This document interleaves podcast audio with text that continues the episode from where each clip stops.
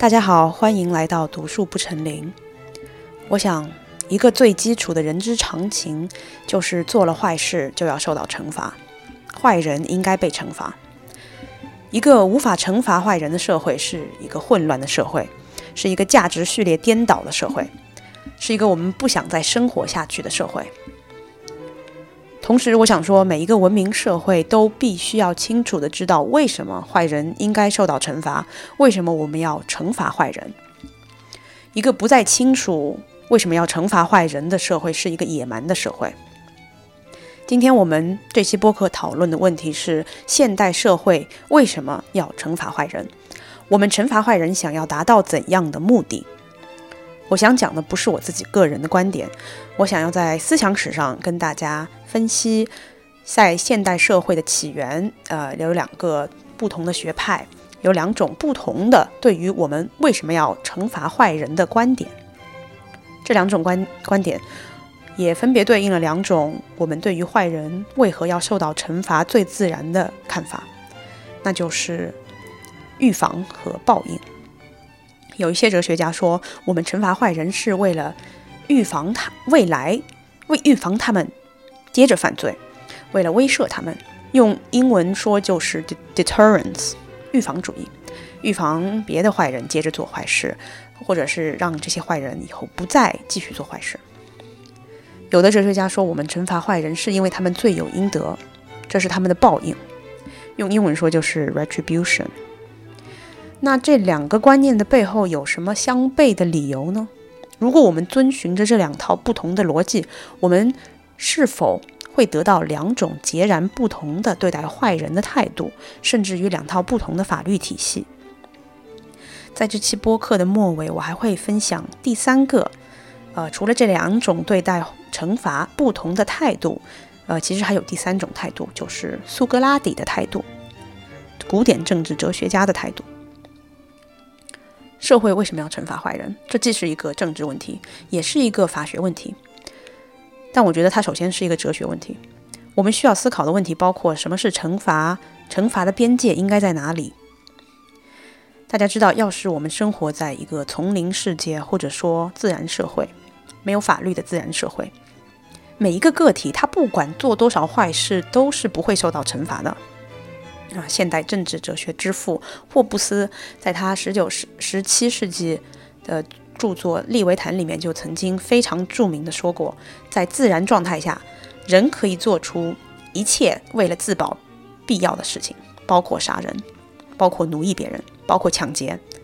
在自然状态下，就是法律之外的自然状态里，人都不会受到任何惩罚，因为在自然状态里，我们只是一个又一个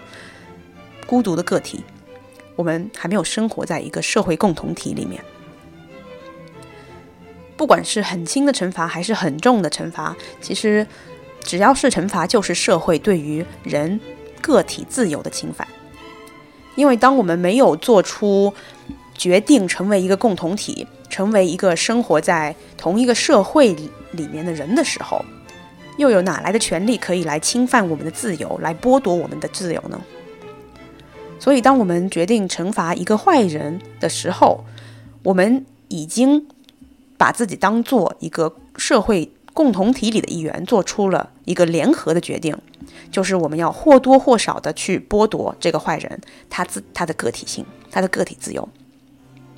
这个自由可能是金钱的自由，我们去罚款他；可能是肉体的自由，我们送他去坐牢；也有可能是他作为一个人的自由，我们去。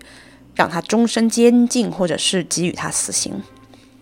但是这一切的前提是，呃，我我们相信一个共同个社会共同体是存在的。也就是说，只有当我们认为我们是共享着一个社会、一个文明社会，我们才可以作为一群人开始思考惩罚的问题。呃，在播客开始，我还要再说一句。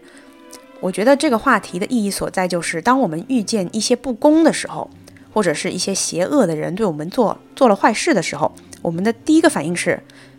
我们要怎么去惩罚这个人？怎么样惩罚这个坏人？我们要用哪个哪哪种方式来惩罚这个坏人？这是我们遇到不公最自然、最下意识的反应。就比如说，很多认识我的朋友听说我的前夫对我进行了长期的婚内出轨和欺骗之后，他们最自然的下意识反应是建立在关心我的基础上的，就是我们要怎样前惩罚这个前夫，我们要让他付出怎样的代价。这个惩罚可能有很多种，对吧？惩罚可能是让他归还他从我手中骗走的钱，或者是也可以是让他身败名裂，也可以是让他进入万劫不复之地，让他死后下地狱，这也是一种惩罚，对吧？大家关心我要怎么样给他惩罚，但是我们很少会停下来问这个问题之前的那个问题，就是为什么要给他惩罚？这个惩罚的目的是什么？呃，我之所以觉得这是一个极其关键的问题，就是因为，呃，作为一个社会，我们在商量要给予一个道德败坏之人，或者说一个罪犯什么样的惩罚之前，倘若我们都不太清楚为什么要给予。他惩罚的话，其实这个社会非常容易陷入过度惩罚，而过度的惩罚本身实际上也是一种不公平。那一个社会为了惩罚已经发生的不公，如果他选择的对应方式是施加另外一种不公的话，可能这个社会就要从文明社会慢慢陷入野蛮。我给大家举另外一个极端的例子。比如说，在一些信奉伊斯兰教的中东和北非国家，还有印度、巴基斯坦、尼泊尔的农村和部落社会，现在仍然有这个所谓的耻辱杀戮 （honor killing），就是当他们认为某个人侵犯了家族名誉的时候，比如说这个老公他指责他的妻子出轨，或者是发生了嗯婚外性行为，呃，或者是拒绝包办婚姻，呃，或甚至就是寻求离婚，反正不管以某种方式违反了。社会家庭规范或者是等级制度的行为之后，嗯，家庭成员他们会呃用名因为侮辱名誉的方式去杀害这个违反者。那我相信，即便我们啊嫉恶如仇，我们相信这个这个这个被杀掉的人，嗯，受害者他确实不应该出轨，但是作为文明社会的公民，我们一定。我相信我们都会觉得啊，honor killing 这种这个习俗是极其野蛮、极其残忍，以及需要被禁止的。为什么有这个感觉呢？就是因为，嗯，让我回到这个播客的主题啊，在我们问要如何惩罚坏人之前，我们必须要退一步，问清楚一个更本质的问题。这个问题就是我们为什么要惩罚坏人？惩罚坏人的目的是什么？这种简野蛮的名誉杀戮社会，他们惩罚坏人的目的是为了维护家族名誉，这不是一个文文明的目的。今天这期播客，我们将要讨论两种不同现代社会，呃，对于为什么要惩罚坏人的回答。OK，那第一个，我们进入第一个回答就是预防 （deterrence）。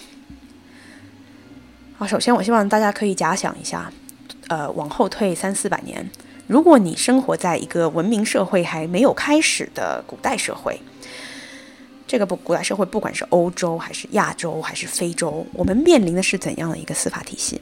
我可以百分之百确定的说，这一定是一个过度严格的司法体系，而不是一个过于宽松的司法体系。福柯那本写惩罚的书里面，他的第一段。写就是在描绘古代人对于犯人的惩罚方式是五马分尸，五马分尸是一个多么残忍的惩罚。在约翰洛克写《政府二论》的时候，你要是在英国的超呃超市，在他们的市场里偷了一百块钱，你会受到怎样的惩罚？惩罚？你的手会被砍掉。我希望听播客的你觉得这是一会觉得砍掉小偷的手是一个过于严厉的惩罚。小偷纵然可恶，但是真的没有必要，因为他们偷了一点钱就被砍手。尤其是那个时候的小偷，很多时候偷窃的原因是因为贫穷或者是饥饿。我相信今天的我们，包括了三百多年前的洛克，或者是两百多年前的黑格尔，我们都会认为，如果一个人他是出于饥饿才来到了面包房偷了一个面包，啊，出于人道主义关怀，他是应该被原谅的。在很多呃伊斯兰部落社会，出轨的男女一旦被发现，就会被他们的家族活活的用石头砸死。那咱们上一期播客里面的虚构角色小木墩老师，他的内心再憎恶他的前夫和朋友对他的背叛，小木墩老师也不会希望前夫和朋友被石头活活给砸死，这也有点过于残忍了。所以在文明社会一开始的时候，这些思想家他们面对的是过于严厉的惩罚制度，过于严厉并且野蛮的惩罚制度。嗯，他们要如何改变这个现实呢？要如何让惩罚逐渐从野蛮走向走向文明？首先要做的就是给惩罚制定一个限度。所以说，这里，嗯，我想要介绍的这些古典自由主义思想家在回答为什么要惩罚坏人这个问题上，他们普遍的态度就是：我们不能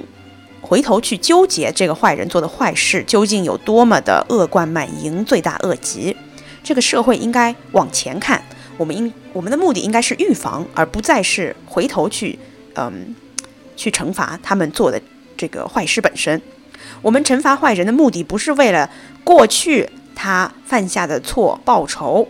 惩罚的合理性应该来自于，呃，预防这件事情的再发生，保障未来的安全，保障这件事情在未来不会再发生了。他的意思就是在某种程度上，这个坏人的坏事儿都已经干完了，该发生的都已经发生了。作为一个司法体系，或者说作为一个法治社会、文明社会，我们真正要在乎的地方，不在于啊这个事情本身有多么的恶劣，我们要纠结的地方在于，我们要如何保证这件坏事不会继续发生。那如何确保呢？啊，如何进行合理有效的威慑，才是变成了。惩罚合理性的来源。我刚才描绘的这个观点啊，虽然说啊，我们我们那些站在古典自由主义立场上的现代哲学家，包括霍布斯、洛克、贝卡利亚、Bentham、密尔啊这些思想家，他的很多观点有极大的分歧，但是在惩为什么要惩罚以及惩罚的合理性来自哪里这件事情上，他们的观点差不多都是都是统一的，都是这个。惩罚的目的不是为了往后看，而是为了往前看。霍布斯在《利维坦》里面说，惩罚的目的不是为了报复，而是为了恐吓。说，punishment is not a revenge but terror，为了恐吓未来的坏人，不再继续做这件事情。巴卡利亚甚至在18世纪就已经提出，我们是否应该废除死刑。因为如果你的目的是往前看的话，咱们也真的没有必要把坏人给杀了，对吧？总是可以有足够多的手段来震慑到他们，让他们停止做坏事的。我不知道说到这儿，大家是否觉得把惩罚坏人的目的定义为呃预防、保证未来的安全，这是一个有意义的定义？当我们把惩罚的合理性定义为呃预防的时候，其实我们就可以。在惩罚里划定一个界限了，就当你的目的已经达到了预防的目的的时候，那你的那我们呃惩罚坏人的目标已经达到了，就没有必要再继续惩罚下去了，对吧？那你你要是在完成了这个预防的目的之后，政府继续去惩罚坏人，那就是在做一件残忍的事情了，我们就在过度惩罚。举个例子，重新说到那个小偷的例子。没有一个社会想要小偷的存在。小偷违背的是一个社会最基本的正义，就是你不应该拿不属于你的东西。这是每一个文明社会必须要维持的最基本的正义秩序。小偷很显然违反了这个秩序。但是，嗯，如果你认为惩我们惩罚坏人的目的是为了预防他们未来接着犯罪，让这件事情未来不要再发生了。那对于是否惩罚小偷这个问题上，我们需要在意的仅仅是达呃怎么样的惩罚可以让我们达到这个目标，让小偷未来停止偷窃。如果达到了这个目标，那我们就可以不用再惩罚这个小偷了。在洛克的十七世纪的英国，小偷被抓住了之后是要被砍掉双手的。确实，通过砍掉双手，我们可以达到预防的目的。但是，你可以说这个预防有点有点过度了。因为你，你可能只需要把这个小偷暴打一顿，在公共场合羞辱他，让所有小偷一传十，十传百的知道偷东西是会丢脸的，或者说要被拘留十五天，也可以达到威慑小偷的目的。我不知道大家有没有看到过一个网图，就是呃一个表情包，我也不知道是哪一个城市的，就是呃一个一个墙上的标语说不要偷窃，不要在这条小巷里偷窃，这条小巷长达七百六十三米，如果一旦被抓住，我们把你从街头巷头打到巷尾。我觉得这就是一个比较合理的惩罚制度啊。只要你不把这个小偷打死，你让他在巷头到巷尾抱头鼠窜，还被人踹个两脚，这就听起来是一个挺不错的合理惩罚呀。因为既羞辱了小偷，也没有给他造成一些毁灭性的伤害。我有一个印象深刻的小学三年级经历，就是我在我们小学门口的小卖部看到了一个我很喜欢的本子，但是我身上没有钱，于是我就做了一件错事，我把这个本子。放到了我的书包里，并且试图走出小卖部。当然，我的偷窃手手段过于拙劣，因为我并没有鬼鬼祟祟地躲避旁人的目光，我大摇大摆地把本子放在了书包里，所以当场就被店主看到了。于是他上前拍了拍我的肩膀，叫我把这个本子拿出来。所以我的偷窃失败了，并且店主从我本子里的课本上发现了我的班级和名字，他把这个班级和名字写了下来。然后什么都没有跟我说，就让我回家了。我在三年级剩下那一年，每一天都在战战兢兢的，以为这个店主会来我们跟我班主任或者是跟我的家长道歉，因为他拥有了我的班级和姓名。这个店主他阻止了我的偷窃行为，并且成功的威慑到了我。虽然说他什么都没做，但是这个威慑确实。呃，成功了。我这辈子除了偷这个本子之后，也没有在其他店铺里偷过其他东西，因为被记下名字和班级的恐惧对我来说实在是太大了。那我们从这个三年级偷本子的事件来分析两呃两个持不同惩罚论的人，他们会如何评价我是否受到了我应得的惩罚？如果你觉得惩罚的目的就是为了预防，为了杜绝未来这件事情继续发生，那你会觉得 OK。虽然这个店主啥事儿都没做，他没有去告状，他也没有让我赔钱，也没有让我站在他的店门口，呃，去丢丢脸。他只是拿了我的课本，然后把我的班级和名字记了下来，但是也没有去做任何后续的事情。仅仅这个行为已经给我造成了威慑和惶恐，让我未来再也没有去偷过本子。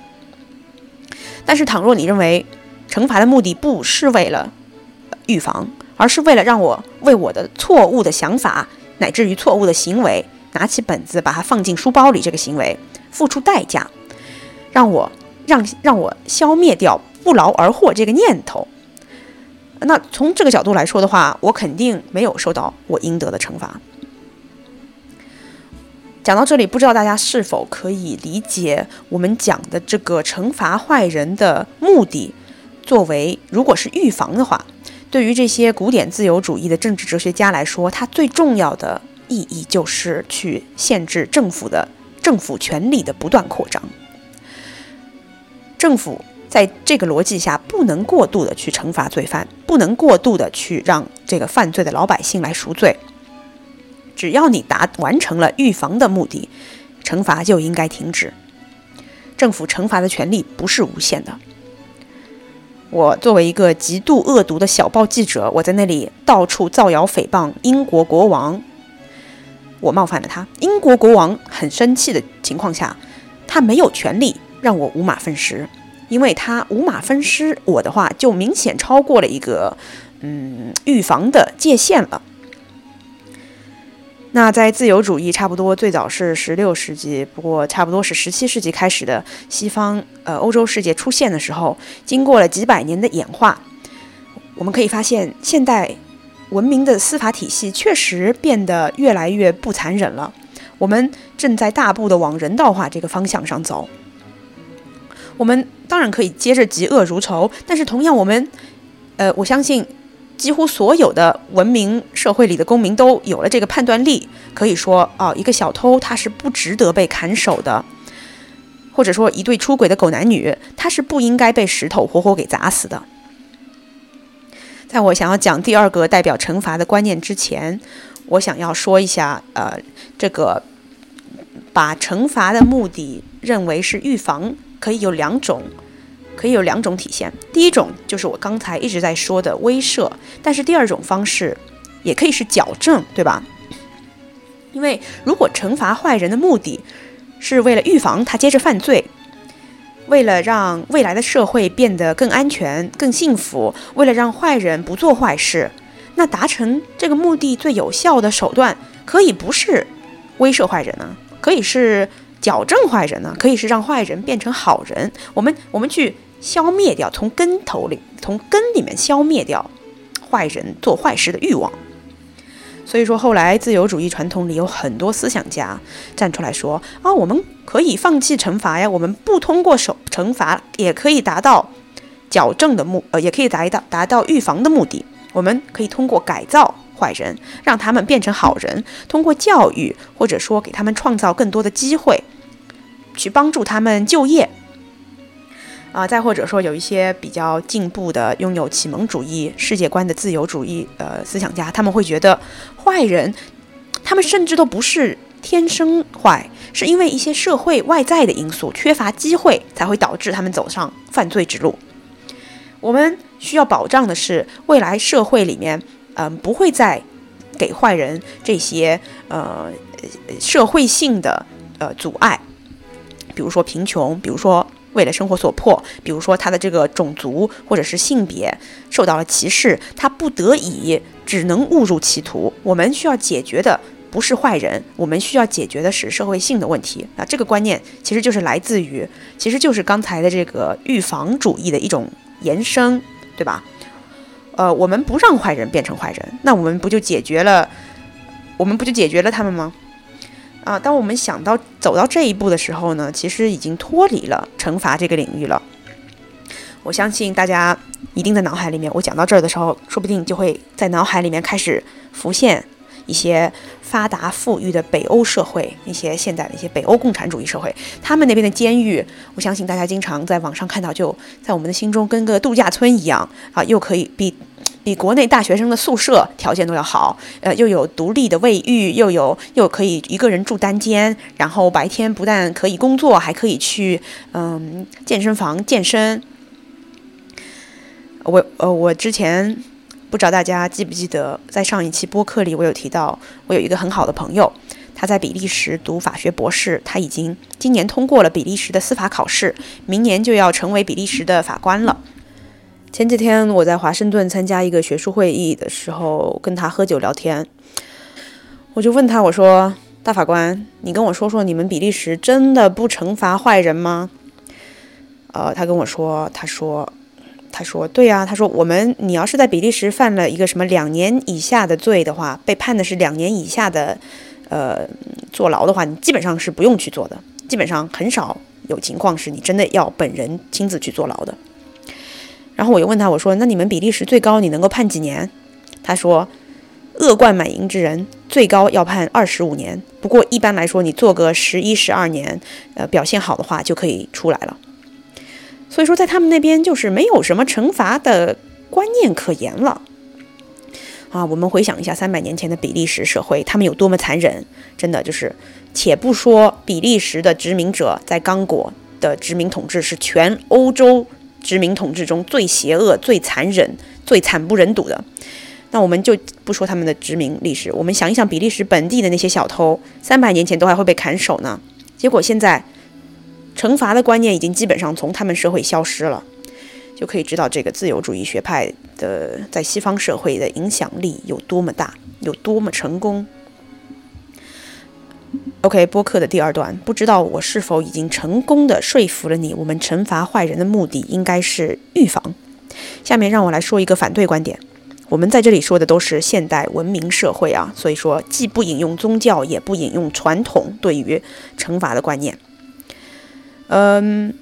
第二个观念就是惩罚坏人的目的应该是报应，应该使他们罪有应得。我刚才之所以要强调现代文明社会，当然是因为，呃，做了坏事要遭报应，这、这、这是这其实是一种最古老、最原始的对于坏人的态度。但是我们在这里讨论的不是神神意报应，上帝会惩罚你，老天爷会惩罚你，做了坏事下地狱，这些都是传统的宗教对待坏人惩罚的报应主义。我们在这里讨论的不是这种神意的报应，也讨论的不是道德的报应。道德报应是什么呢？就是大家我们或多或少，我相信肯定都是相信做了坏事的人会良心不安，对吧？那良心上的不安其实是一种道德报应，你在内心感受到的心虚、心慌、自我厌恶，晚上睡不着觉，都是道德报应。道德报应也是一种自然报应吧。被前夫和朋友背叛之后，我在生活中有很多人会跟我说啊，他说起码你现在是问心无愧的。他们两个人他们会受到良心上的指责，他们晚上睡不着。那其实这其实他们指的就是一种自然报应。对于一个失德之人，我们信我们相信，一个失德之人是没有内心的平静的，他的内心会被道德不断折磨。嗯，但是肯定仅仅如果只有道德报应的话，是无法让我们感到满意的。因为有些坏人，可能真正彻头彻尾的失德之人，他是不会有良心上的不安的。所以我现在要讲的不是神意报应，不是道德报应，而是法律意义上的报应。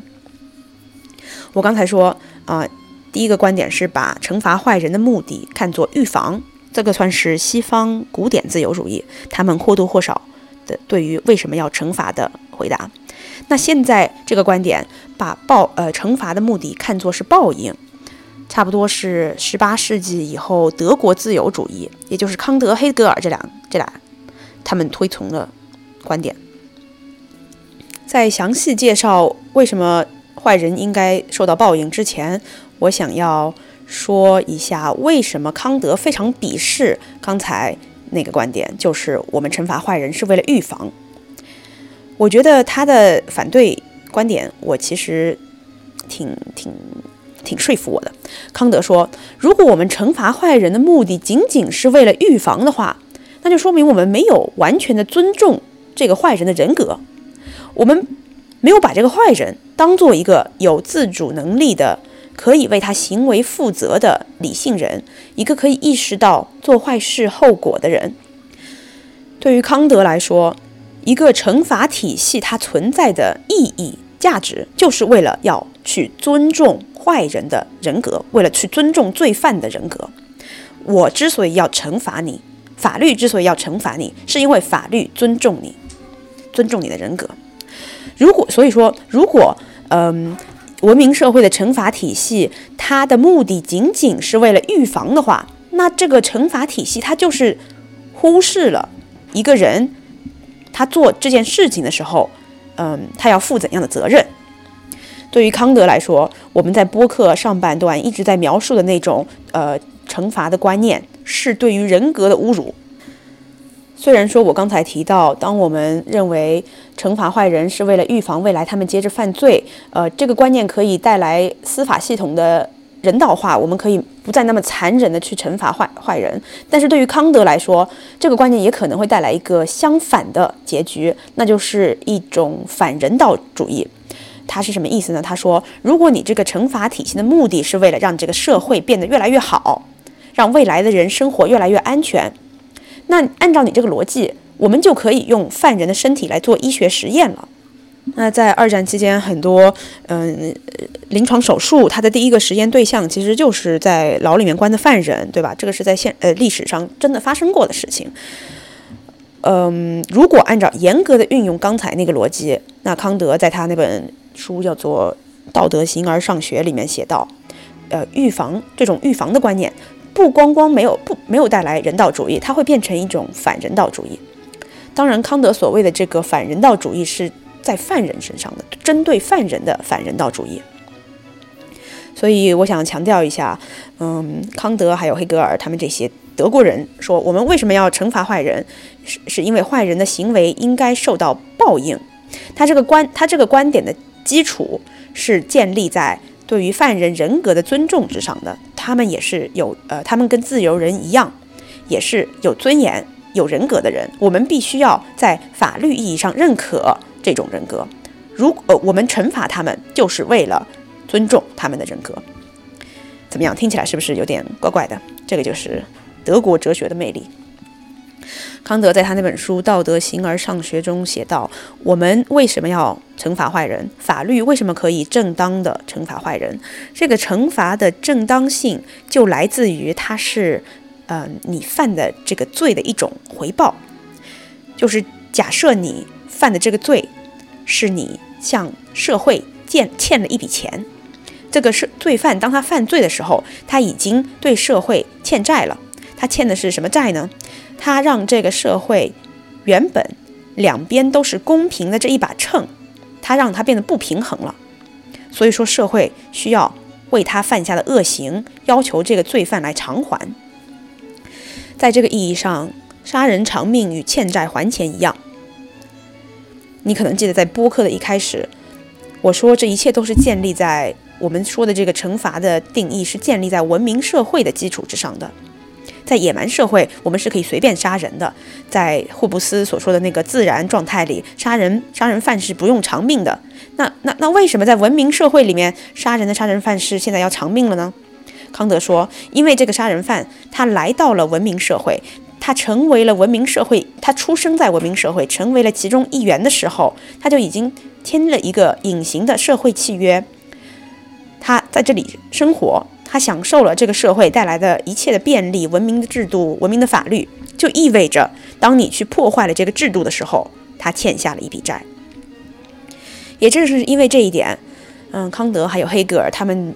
的报应主义和原始社，他们所谓的报应和原始社会的复仇观念是不同的。这个差别在于，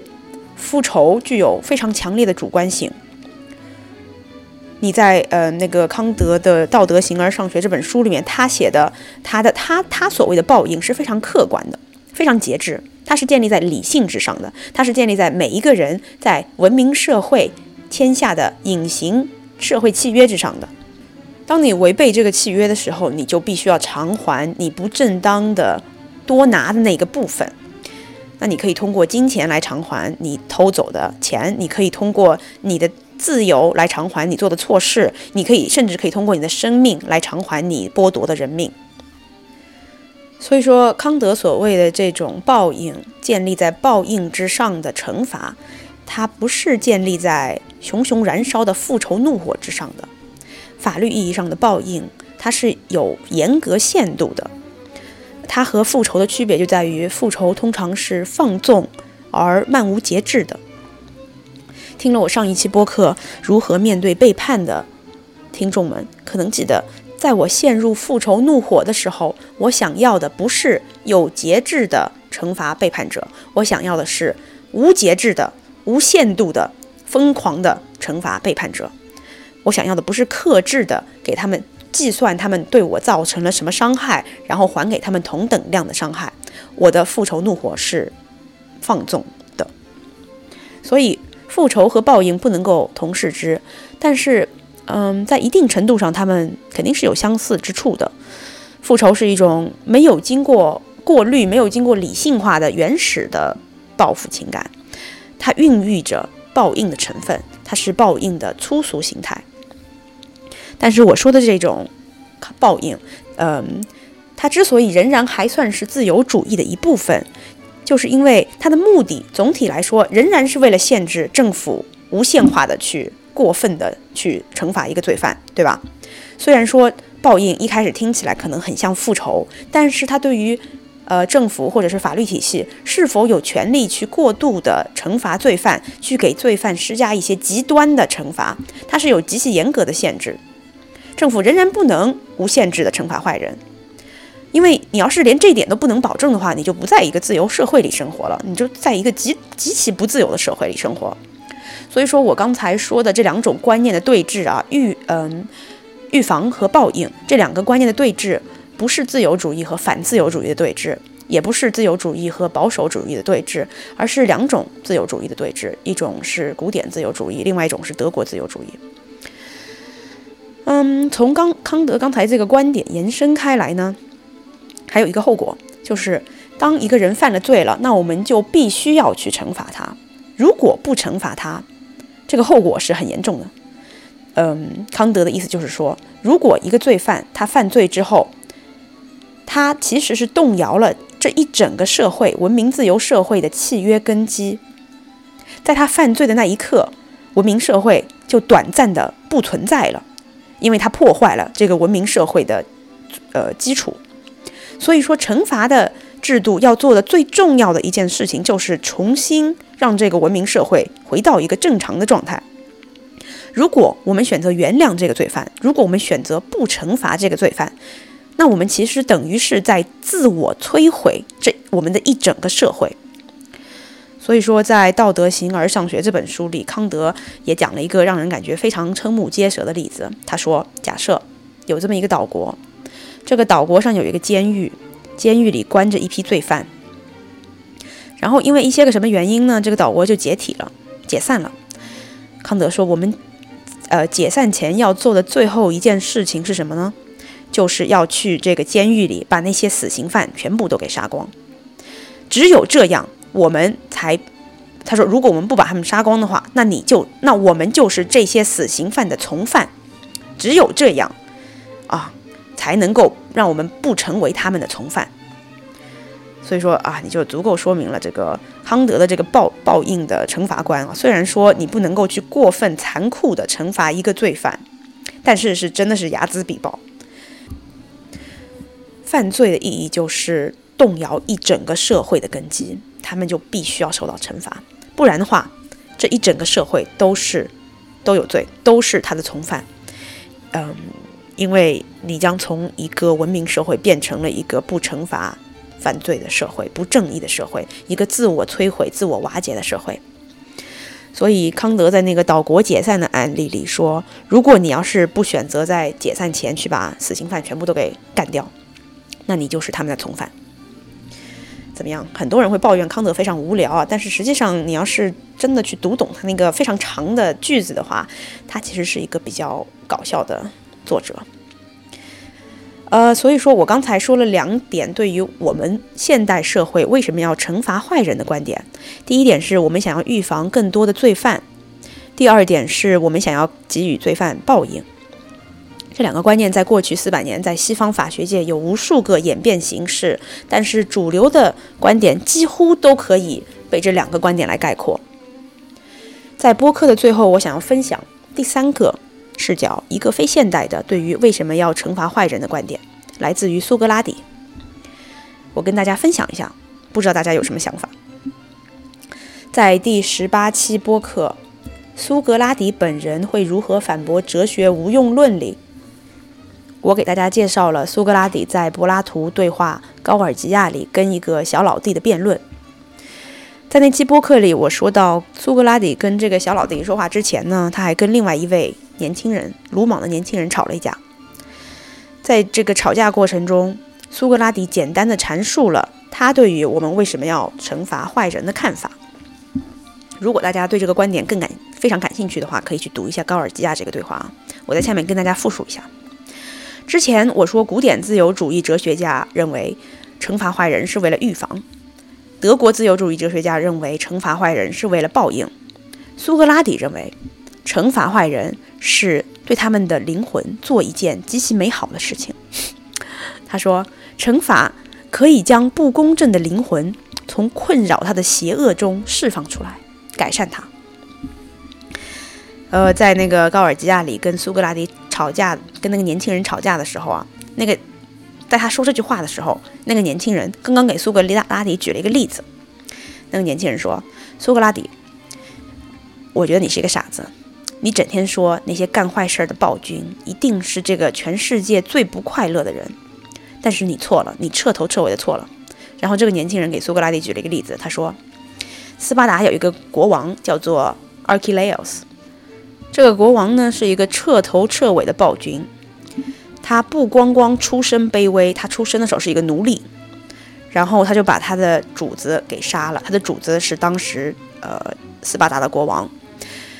他把这个，他把他的主主子给杀了，把他的主子的弟弟也给杀了，然后他把他斯巴达国王呢年仅七岁的儿子也淹死在了井里，用这种不正义的方式，呃，登基，宣称自己是斯巴达的新国王。在他做国王的期间，他是一个彻头彻尾的做尽坏事的暴君啊。那个年轻人给苏格拉底举了这个斯巴达暴君的例子，然后说：“苏格拉底，你说这种不正义的。”暴君，他的内心是极其不快乐的，但是我怎么觉得这个暴君他很快乐呢？而且苏格拉底之前还说了一件这个年轻人完全不同意的事情。苏格拉底说：“像这样的暴君，他的内心是很渴望受到惩罚的。这个年轻人说：“你放屁吧，怎么可能啊，苏格拉底？这个年轻人每天哦，这个暴君每天在斯巴达吃香喝辣，他开心的很，他怎么可能会内心深深的渴望要受到惩罚？”苏格拉底是如何回应呢？他说：“你刚才说的这个斯巴达暴君，他不可能不想要受到惩罚。他不想受到惩罚，就好像是一个得了癌症的小孩儿，他不想要通过痛苦的手术来摆脱疾病，因为这个小孩儿他不懂手术的过程虽然痛苦，但是只有摆脱疾病，他才能获得更大的快乐。”苏格拉底说。这个斯巴达暴君，他不正义的灵魂就像是身体上的癌症一样，只有通过惩罚，才能够帮他摆脱这个不正义的灵魂。惩罚就像是一台手术，可以改善他邪恶的灵魂。首先，我想说，这肯定是一个非常荒诞的对于惩罚的理解啊。跟苏格拉底辩论的这个年轻人，他就完全没有被说服，他觉得苏格拉底脑子有病。我想，柏拉图把这个惩罚论写出来。他的他也他的目的也不是为了让我们感到这是一个令人信服的观点，他当然知道这个论点是不切实际的，而且苏格拉底，嗯，他也完全没有提到，当时古希腊也认为惩罚两个最重要的目的就是预防和报应。啊，但是我想，虽然说我们很容易把苏格拉底阐述的这种观念认为是荒诞的苏格拉底式的反讽，呃，但是我之所以选择在播客的最后。呃，这样子陈述一个完全脱离现代社会文明、看似没头没脑的对于惩罚的理解，是因为在播客的最后，我想要阐述一个我自己正在我的观点，嗯，就是对于我来说，对于知识的追求和对于道德高尚的追求，这两者之间是否有联系，仍然对于我来说是一个没有答案的问题。我说的对知识的追求，不是对学历的追求。我觉得，嗯，学历越高的人，当然不可能道德越高尚。我我我说的是对于智慧的追求，就是当你在心中真正向往最崇高的智慧的时候，是否也会产生一，是否也会变成一个正义的人？呃，之所以，呃，我之所以觉得苏格拉底的答案虽然。非常荒诞，但是它仍然在我的心中产生了一些我隐隐约约的向往。呃，我仍然愿意相信一个真正向往崇高知识的人，他是一个正义的人，而且他会相信那些坏人，他们之所以不愿意受到惩罚，他们想要逃避惩罚，他们选择了不正义的生活，还自以为快乐。对于苏格拉底来说，他们就是缺乏知识，他们愚蠢。就像是不愿意做手术的小孩一样，他们没有看到拥有美妙的正义灵魂是一件多么快乐的事情。当然，苏格拉底对于惩罚的理解只是在一个哲学层面上的问题，他不可能在现实生活中运行。所以说，在现实生活中呢，我不知道听完这期播客之后大家有什么想法？你觉得现代社会？是为了预防，还是应该为了报应去惩罚坏人？其实我觉得我们不一定要得出一个答案，或者是呃一个观点，光光把这些问题可以去开诚布公的分析清楚，在整个思考的过程中，实际上我想我们就已经想通了很多现代社会应该存在的对于嗯惩罚和审判的理性以及自由的边界。OK，今天就到这儿啦，那我们下期再见吧，拜拜。